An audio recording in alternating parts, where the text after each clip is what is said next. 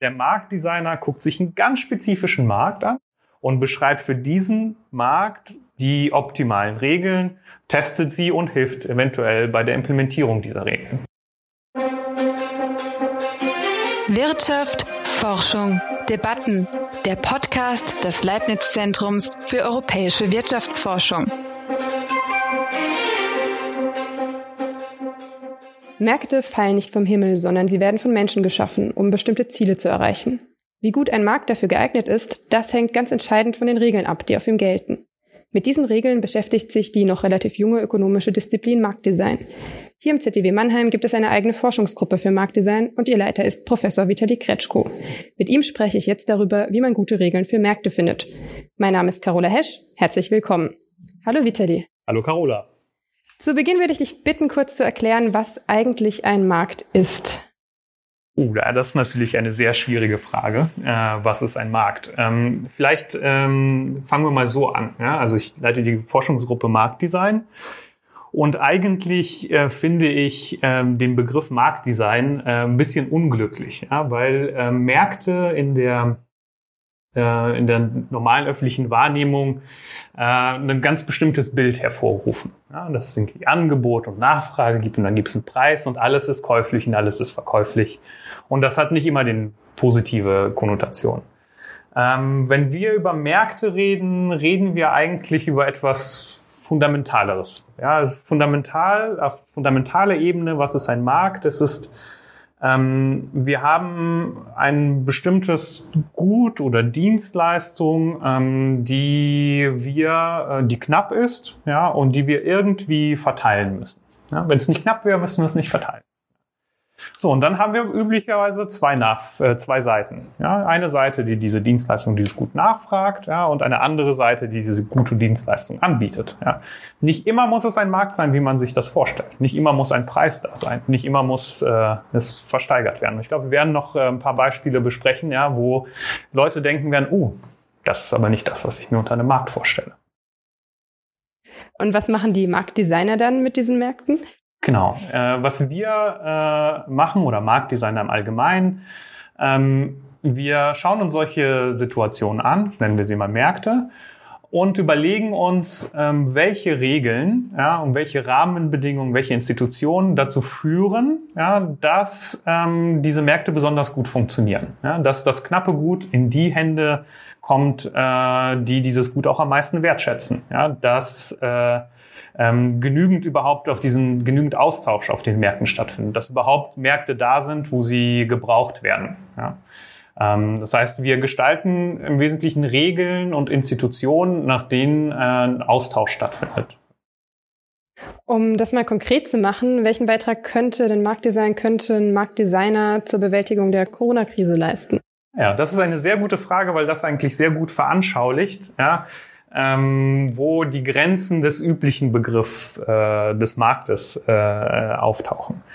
Ähm, was wir am Anfang der Corona-Krise sehr stark gemerkt haben, ist, dass im Krisenmodus ähm, es ähm, an allen Ecken und Enden an äh, medizinischen Gütern gefehlt hat. Ja, also es gab zu wenig Masken, es gab zu wenig Beatmungsgeräte, es gab zu wenig Intensivbetten, ähm, weil natürlich ähm, das, das, die Vorräte oder das, was produziert wird, nicht für den Krisenmodus gemacht ist, sondern fürs, fürs, fürs normale Operieren. Und als die Krise da war, ähm, war auf einfach zu wenig von allem da. Und was dazu geführt hat, dass die Preise explodiert sind, dass ähm, die, äh, die Krankenhäuser nicht mehr ihre Nachfrage decken konnten ähm, und dass viel mit diesen Gütern spekuliert wurde.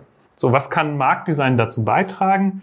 Ähm, es gibt einen tollen Vorschlag ähm, von sehr bekannten Marktdesignern, aktuell in Nature publiziert, das ist Axel Ockenfels, der auch ähm, wissenschaftlicher Beirat hier am ZTW ist.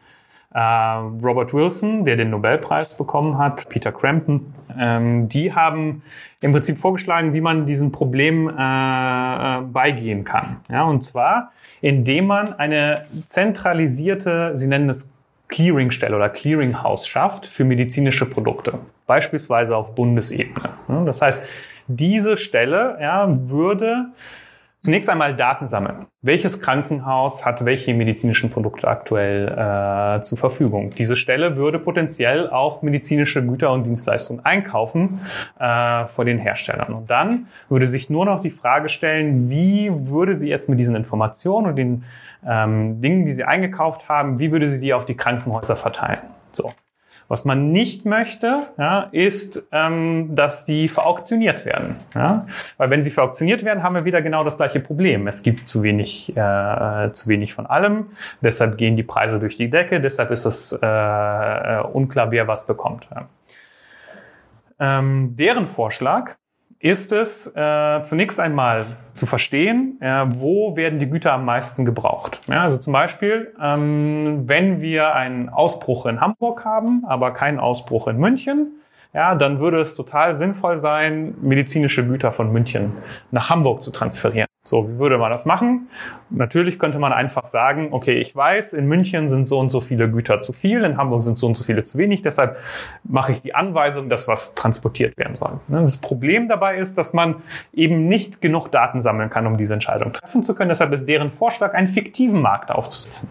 Und der fiktive Markt würde so funktionieren, dass man eine medizinische Währung äh, entwickelt und jedes Krankenhaus würde eine Grundausstattung mit dieser Währung bekommen. Das ist wie ein Euro, nennen wir den Met-Euro.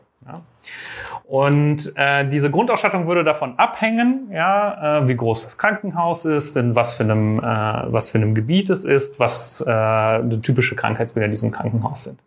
Und mit dieser medizinischen Währung könnten die Krankenhäuser dann über diese zentrale Clearingstelle die Güter kaufen. Also in meinem Beispiel würde das Krankenhaus in Hamburg dann für diese medizinische Währung in München, äh, sagen wir mal, Beatmungsgeräte kaufen.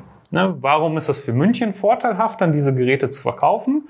Denn sie wissen, ja, dass wenn sie die Währung jetzt bekommen und diese Währung in Zukunft dazu benutzt werden kann, Beatmungsgeräte ähm, gekauft, äh, kaufen zu können, geben sie diese Beatmungsgeräte aktuell dann nach Hamburg ab und können sie dann beschaffen, wenn sie sie brauchen. So, ähm, na, das ist ein Beispiel ähm, für Marktdesign, ja, wo man halt eben in einer Situation ist, wo man nicht alles über deinen Europreis regulieren möchte, sondern weil man eine zentrale koordinierte Stelle haben möchte, die ähm, die medizinischen Güter dahin bringt, wo sie am meisten gebraucht werden. Eine zentrale koordinierte Stelle, das klingt jetzt gar nicht so nach dem, was man sich unter einem Markt vorstellt, aber du hast ja auch schon gemeint, dass ihr euch nicht mit diesen klassischen Märkten beschäftigt. Also das ist auch ein Markt.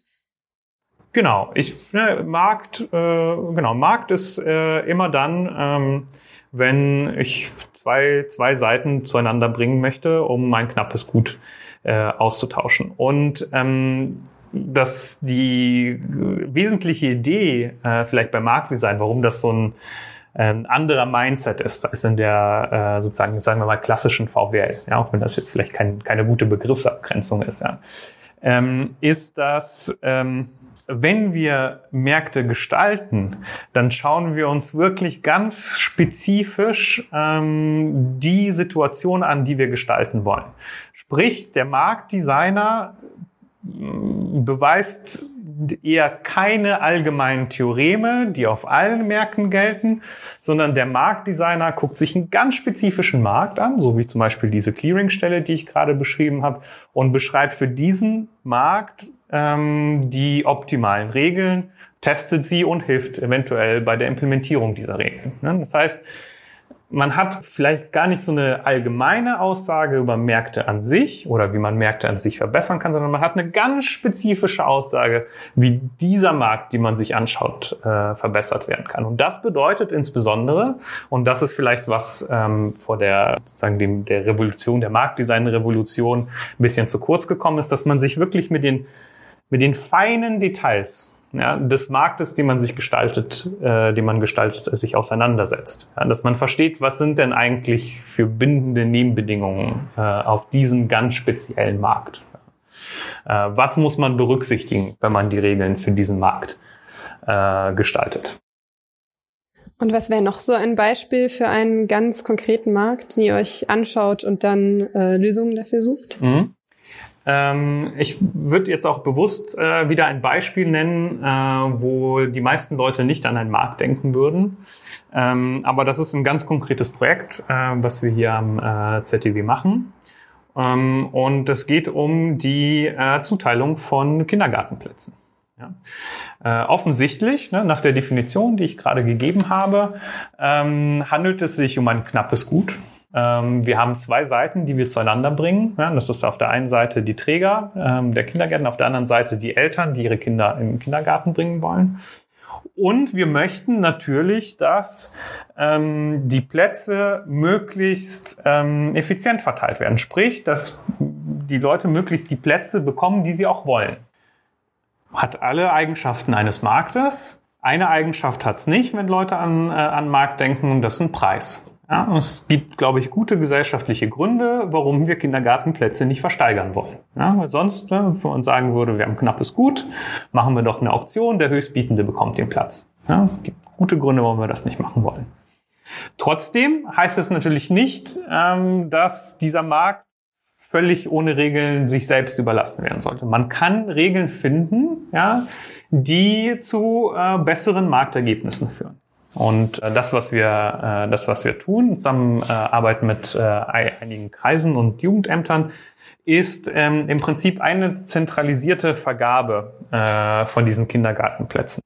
Ähm, das funktioniert so, äh, die Eltern äh, geben äh, vor der Vergabe eine Liste mit Präferenzen ab. Sprich, die sagen, äh, Kindergarten A ist der Kindergarten, wo ich am liebsten hingehen würde, Kindergarten B ist der Kindergarten, wo ich am zweitliebsten hingehen würde und so weiter und so fort. Diese Liste nehmen wir äh, und füttern sie äh, in einen Computer, salopp gesagt. Ja? Auf der anderen Seite sitzen die Träger. Die Träger äh, und auch die öffentlichen Kindergärten haben eine Prioritätenliste. Sie sagen, ähm, es gibt bestimmte Kriterien, nach denen Kinder eine Priorität in einem bestimmten Kindergarten haben. Beispielsweise, wenn ich nah dran wohne oder wenn äh, mein Bruder schon in diesem Kindergarten ist, dann sollte ich eher in diesen Kindergarten reinkommen. So, jetzt haben wir zwei, zwei Listen, Präferenzen und Prioritäten. Und die füttern wir beide in diesem Computer und der Computer findet nach einem bestimmten Algorithmus eine Zuteilung, ja, die äh, eine sehr schöne Eigenschaft hat. Und diese Eigenschaft heißt Stabilität. Was heißt Stabilität?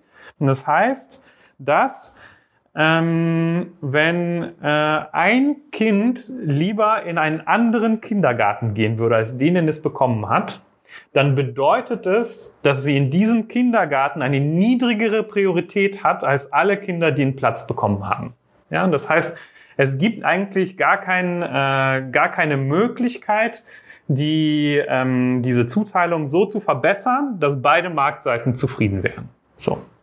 Das ist, äh, das ist die tolle Eigenschaft. Deshalb kann nicht außerhalb des Marktes eine Verbesserung herbeigeführt werden. Und die zweite tolle Eigenschaft von diesem Algorithmus ist, ist das, was wir Ökonomen Strategiesicherheit nennen. Strategiesicherheit heißt, dass der Algorithmus so gestaltet ist, dass wenn die Eltern ihre Präferenzen aufschreiben, also Kindergarten A über Kindergarten B über Kindergarten C, es für sie gar keinen Anreiz gibt, ähm, das strategisch zu machen.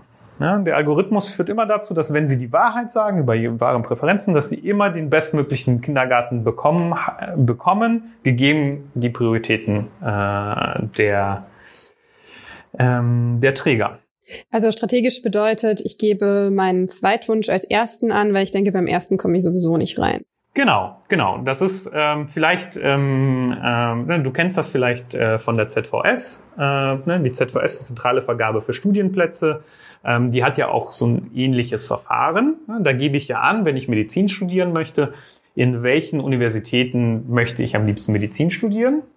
Und das Verfahren der ZVS ist nicht strategiesicher, ja, weil es immer erst äh, alle Universitäten mit Erstwünschen voll macht. Das heißt, bei der ZVS muss ich mir überlegen, wenn ich äh, beispielsweise in Heidelberg Medizin studieren möchte, aber ganz viele andere in Heidelberg auch Medizin studieren wollen und ich kein 1-0-Abi habe, dann tue ich vielleicht nicht Heidelberg nach oben, sondern irgendeine andere Universität, die vielleicht nicht ganz so beliebt ist. Ja?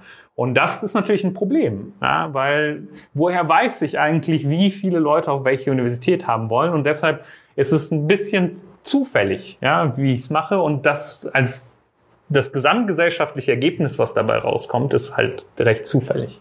Bei den Kindergärten ist es anders. Da lohnt es sich für mich nicht zu sagen, ich gehe nicht im Kindergarten A, weil der Algorithmus so gestaltet ist. Den gebe ich jetzt nicht an, weil alle dahin wollen. Das schadet mir nicht zu sagen, ich möchte am liebsten zum Kindergarten A.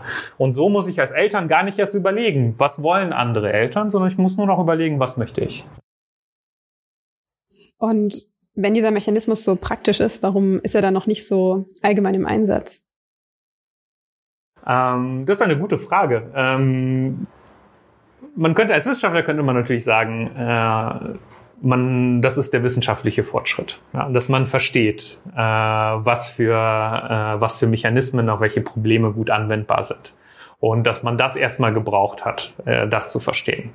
Allerdings kennen wir das, diese, diesen Algorithmus, den ich gerade beschrieben habe, schon seit den 50er Jahren. Ja.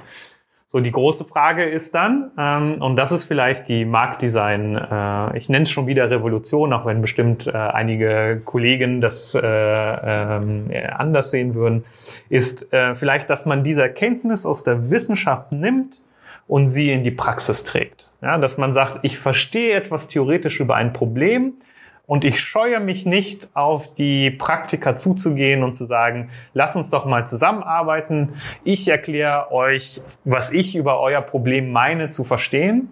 Und ihr erklärt mir, was ich über euer Problem nicht verstehe. Und zusammen entwickeln wir etwas, was funktioniert. Ja?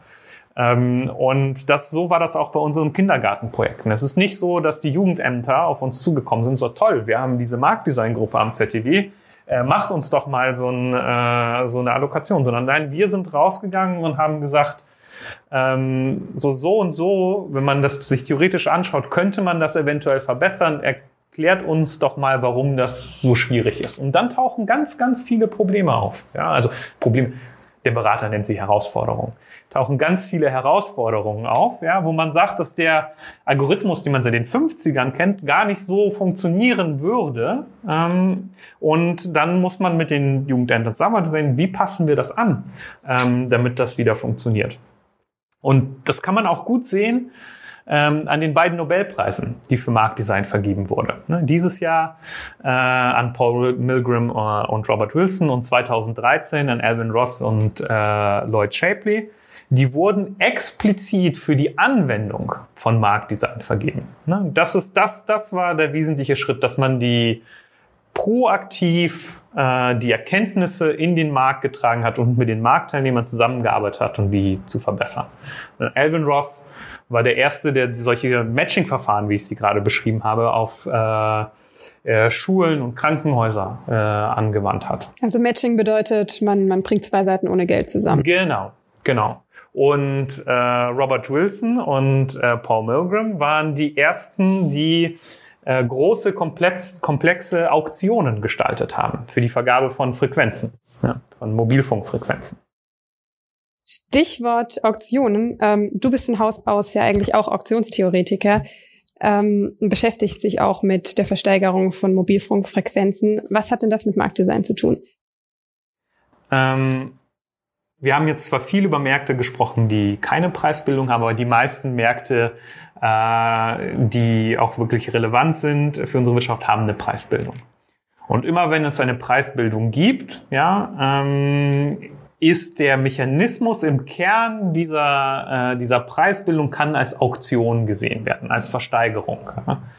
Ähm, die einfachste Art von Auktion ist das, was, was jeder kennt. Äh, bei Sotheby's, äh, Picasso wird versteigert. Das ist ein Picasso. Der Auktionator ruft Preise auf. Die Leute heben die Hand, bis nur noch einer die Hand heben kann und der Picasso ist versteigert. Sehr einfache Form der Auktion, sehr robust, funktioniert seit Tausenden von Jahren. Aber nicht jedes, nicht, nicht, nicht jedes Auktionsproblem ist so einfach. Und äh, bestes Beispiel sind die eben genannten Frequenzauktionen. Ja. Man könnte sagen, ja, dass die Verteilung äh, von Frequenzen auf die Mobilfunkbetreiber ein Markt ist. Ne? Wir haben ein Angebot, das sind die Frequenzen, wir haben eine Nachfrage, das sind die Mobilfunkbetreiber. Und jetzt müssen wir dieses Angebot mit der Nachfrage zusammenbringen und dürfen einen Preis bilden. Ja, weil das, warum sollte man es äh, nicht, nicht verkaufen? So. Frequenzen sind für Mobilfunkbetreiber wesentlich. Ne? Kein Handy würde funktionieren ohne Frequenzen. Frequenzen sind äh, endlich im Sinne von, es gibt eine bestimmte Kapazität. Ich kann nicht ein enges Frequenzband nehmen und all meine Kunden darüber senden, sondern je mehr Kunden ich habe, je mehr Datendurchsatz, desto mehr Frequenzen. So, und die große Frage für den Staat ist, wie entscheide ich eigentlich, wer welche Frequenzen bekommt? Ne? Wie, wie, woher weiß ich, ähm, wo der größtmögliche Nutzen gestiftet wird? So, da kommt jetzt äh, die Auktion ins Spiel. Ja, und äh, oder im größeren Sinne das Marktdesign. Ja, das heißt, wir müssen uns überlegen, nach welchen Regeln möchte ich diese Frequenzen vergeben, so dass der größtmögliche Nutzen entsteht. Und die Idee dahinter ist, ist, dass wenn ich die Frequenzen versteigere, dass äh, das Unternehmen, ja, was diese Frequenzen am besten nutzen kann, das beste Angebot im Markt hinterher machen wird, die größten Profite generieren wird und deshalb äh, den höchsten Preis bei der Auktion bieten wird. Deshalb ist es effizient, diesem Unternehmen die Frequenz zu geben. Diese Logik hat natürlich, ja, und das ist die Komplikation des Marktdesigns, ähm, hat einen kleinen Haken, ja, weil welches Unternehmen äh, wird die müssen Profite erwirtschaften? Das ist der Monopolist. Ja, das heißt, was man dann sicherstellen muss, wenn man die Regeln äh, gestaltet, ähm, ist, dass eben nicht ein Unternehmen alles ersteigert, ja, sondern dass man ähm, gewisse Pakete von Frequenzen hat, die von unterschiedlichen Unternehmen ersteigert werden können. So, und da sieht man schon, warum das so viel komplizierter ist, ein Picasso zu kaufen. Weil wir haben unterschiedliche Frequenzpakete, die alle auf einmal äh, versteigert werden. Ähm, und äh, die Komplexität dabei ist, es ein, die Regeln so zu gestalten, dass am Ende tatsächlich ein funktionierender Telekommunikationsmarkt rauskommt. Sprich, dass die Unternehmen, die am besten was mit den Frequenzen anfangen können, die Frequenzen bekommen, dass genug Wettbewerb auf dem Markt hinterher ähm, herrscht und ähm, dass ähm, die Auktionseinnahmen am Ende die richtige, äh, in die richtige Stelle fließen. Ein Argument gegen Auktionen für Frequenzen lautet ja oft, dass ähm, die Unternehmen dann sehr hohe Summen an den Staat zahlen und letzten Endes zu wenig Geld für den Netzausbau übrig haben. Also warum setzt man hier überhaupt auf Auktionen? Ähm, das ist äh, ein Argument, das hört man tatsächlich sehr häufig. Ähm, das äh, basiert auf etwas, was wir Ökonomen äh, Sunk Cost Fallacy nennen. Ja? Ich mache mal ein Beispiel aus dem realen Leben. Ähm, du hast dir eine Kinokarte gekauft und willst am Mittwoch ins Kino gehen. Jetzt kommst du am Mittwoch vorm Kino an und hast festgestellt, dass du diese Karte verloren hast. Ja. Würdest du dir an der Kasse eine neue Karte kaufen oder nicht? Ja. Das erste Gefühl ist, ja, ich hatte die Karte, ich habe sie verloren, dann gehe ich jetzt nach Hause. Ja. Aber das rationale, die rationale Gedanke dabei ist, naja, ich, du warst schon bereit, acht Euro für die Karte zu bezahlen, weil der Film dir einen größeren Nutzen stiftet als die acht Euro, die du für die Karte bezahlt hättest. Deshalb solltest du jetzt schon wieder bereit sein, acht Euro für die Karte zu bezahlen. Es sei denn natürlich, ähm, du hast nicht genug Geld. Ja. Genauso ist es bei den Telekommunikationsunternehmen.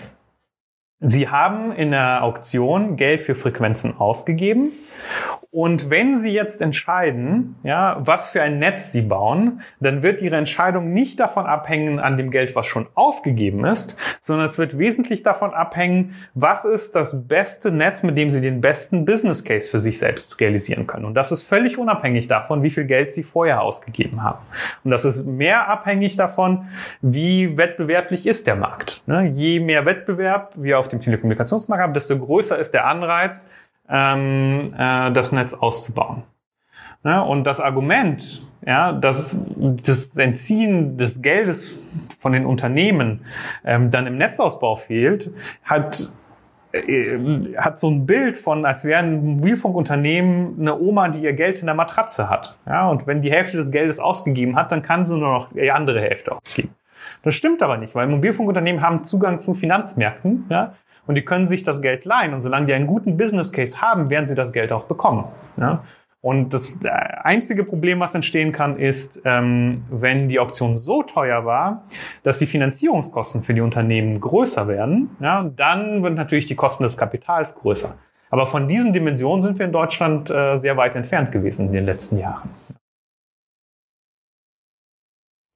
Und wie schafft man es dann, dass ländliche Regionen Zugang zu schnellem Internet bekommen? Genau, das ist auch, äh, ja, das kann man sagen, im weitesten Sinne auch eine Marktdesignfrage. Ähm, denn äh, äh, es liegt so eine Art Marktversagen vor, nennen wir es mal so. Natürlich lohnt es sich ähm, für ein gewinnorientiertes Unternehmen nicht äh, Hintertupfingen ja, äh, an 5G äh, anzubinden, weil zu wenig Kunden in Hintertupfingen äh, wohnen. Es gibt zwei Möglichkeiten, äh, wie man dem begegnen kann. Äh, die eine Möglichkeit ist es, und das wird aktuell gemacht, ist jedem, der eine Frequenz ersteigert, eine Auflage zu machen, auch in Hintertupfingen äh, 5G-Masten aufzubauen. Ähm, das ist eine Idee, die häufig gemacht wird und es auch nicht schlecht funktioniert, um die weiße Flecken zu schließen. Aber man könnte es noch besser machen, wenn man das als echtes Marktdesign-Problem sieht und sagt, naja, warum sollte ich allen drei oder vier Mobilfunkbetreiber, die wir haben, die Auflage machen, 5G in Hintertupfingen zu bauen, wenn es nicht reicht, dass einer es macht, zunächst einmal. Deshalb wäre die weiterführende Idee eigentlich, ähm, das zu versteigern. Ja, das heißt, ich als Staat mache eine Auktion, nur jetzt umgekehrt, anstatt Geld einzunehmen, gebe ich Geld aus und sage, ich kaufe mir ein die Dienstleistung, dass es 5G in Hintertupfingen gibt. Und die Mobilfunkunternehmer können dann darauf bieten, wer in äh, Hintertupfingen 5G machen darf und im Gegenzug bekommen sie Geld. Was ist das Schöne daran? Wer wird den Zuschlag bekommen? Das Unternehmen, was hinter Tupfingen äh, am kostengünstigsten anbieten, äh, anbinden kann, weil das sind die, die auch den geringsten äh, Preis anbieten. Also ein Einkauf kann auch über eine Auktion ablaufen. Genau. Genau, ein Einkauf ist tatsächlich ähm, das, was häufig übersehen wird, aber eigentlich das Anwendungsfeld für Auktionen. Ähm, Beschaffung und Einkauf ist ein so großer Teil unserer Wirtschaftsleistung. Ähm, und dafür aber relativ ähm, stiefmütterlich behandelt äh, in der Öffentlichkeit. Also im OECD-Schnitt äh, gibt äh, ein OECD-Mitglied circa 19 Prozent des Bruttoinlandsproduktes allein in der öffentlichen Beschaffung aus. Äh, wenn man die private Beschaffung dazu nimmt, ähm, dann landen wir bei viel, viel größeren Zahlen. Bestes Beispiel, unsere geliebte Automobilindustrie, ähm, wenn man jetzt Daimler schaut, ähm, nur ein Bruchteil äh, von einem Mercedes wird von Daimler gebaut, das wird von Zulieferern gebaut und Daimler ist im großen Teilen äh, eine große Einkaufsorganisation, ja, ähm, die ähm, die richtigen Teile äh, beschafft und zusammenbaut. Ja. Und all das läuft über Auktionen. Ja, deshalb ist es sehr wichtig zu verstehen, äh, wie Auktionen funktionieren und wurde auch zu Recht mit dem Nobelpreis dieses Jahr ähm, belohnt. Und gibt es noch andere spannende Bereiche außer Frequenzauktionen und Kita-Plätzen, über die ihr im Team so nachdenkt? Hm, ja, absolut. Ähm, wir haben einige Projekte aus dem Bereich Marktdesign. Ähm, ein besonders spannendes Projekt ist, äh, wir arbeiten mit den Tafeln Deutschland zusammen, ähm, wo es darum geht, Lebensmittelspenden äh, zu verteilen. Ähm, das Problem ist, ne, man, die Tafeln Deutschland bekommen teilweise große Spenden von Unternehmen und diese Spenden müssen auf die einzelnen Tafelläden äh, aufgeteilt werden. Bei Spenden ganz offensichtlich möchte man nicht, dass die Tafelläden auch darauf steigern, ja, dass irgendwie äh, äh, Geld fließt. Aber trotzdem möchte man wissen, ähm, welcher Tafelladen mit dieser Spende am meisten anfangen kann, wessen Kunden das am meisten brauchen, wer am wenigsten von dem äh, Gut ähm, vorrätig hat. Und dafür soll ein System entwickelt werden in ferner Zukunft, ähm, das ähnlich ist zu dem System, was ich beschrieben habe für die medizinischen äh, Güter, ist, dass man eine äh, Plattform schafft für die Tafelläden, ähm, auf denen sie auf diese Spenden bieten können, aber nicht mit realem Geld, sondern mit fiktivem Geld, ähm, was dann an die Tafelläden je nach, äh, je nach Bedürftigkeit ausgegeben wird. Ja. Das ist ein mögliches Projekt. Ähm, wir denken über Energiemärkte nach. Ähm, Marktdesign ist ein sehr etablierter Begriff auf dem, im Energiebereich, äh, wo man darüber nachdenkt, ne, wie gestaltet man die Auktionen, äh, mit denen Energie versteigert wird, wie gestaltet man die Auktionen, mit denen Klimazertifikate äh, versteigert werden, äh, wie möchte man überhaupt äh, Elektrizität bepreisen, möchten wir einen einheitlichen Preis haben in ganz Deutschland oder möchten wir äh, regional unterschiedliche Preise haben. All das sind Marktdesign-Probleme und wenn man ähm, großes äh, Projekt in einem großen Konsortium, wo wir über das Marktdesign der Zukunft äh, des Energiemarktes nachdenken. Das ist sehr vielfältig und klingt auch ziemlich spannend. Ähm, Du hast kürzlich gesagt, Market Design ist Fun. Ist das wirklich so und warum? Äh, Marktdesign ist absolut fun, ähm, weil man äh, jeden Tag äh, mit äh, etwas Neuem konfrontiert wird. Und man lernt äh, nicht nur was über die Ökonomie, äh, sondern man lernt auch ganz, ganz viel über ähm, reale Institutionen. Was ich jetzt alles über Kindergärten gelernt habe in unserem äh, Kindergartenprojekt, kommt mir natürlich auch zugute, wenn ich meine Tochter äh, irgendwann ähm, bei einem Kindergarten äh, anmelden möchte. Das heißt, man sieht einfach sehr viele vielfältige Sachen, lernt sehr viel darüber, wie äh, die reale Welt tatsächlich funktioniert und darf dann auch noch am Ende Vorschläge machen, wie man es eventuell besser machen kann. Nicht immer liegt man richtig. Ähm, wichtig ist es tatsächlich zu verstehen, was sind die, äh, die Nebenbedingungen, unter denen die reale Märkte funktionieren. Und das ist nicht immer einfach, aber fun. Vielen Dank, Vitali, für diese Einführung ins Thema Marktdesign. Ich danke dir. Wirtschaft, Forschung, Debatten. Der Podcast des Leibniz Zentrums für europäische Wirtschaftsforschung.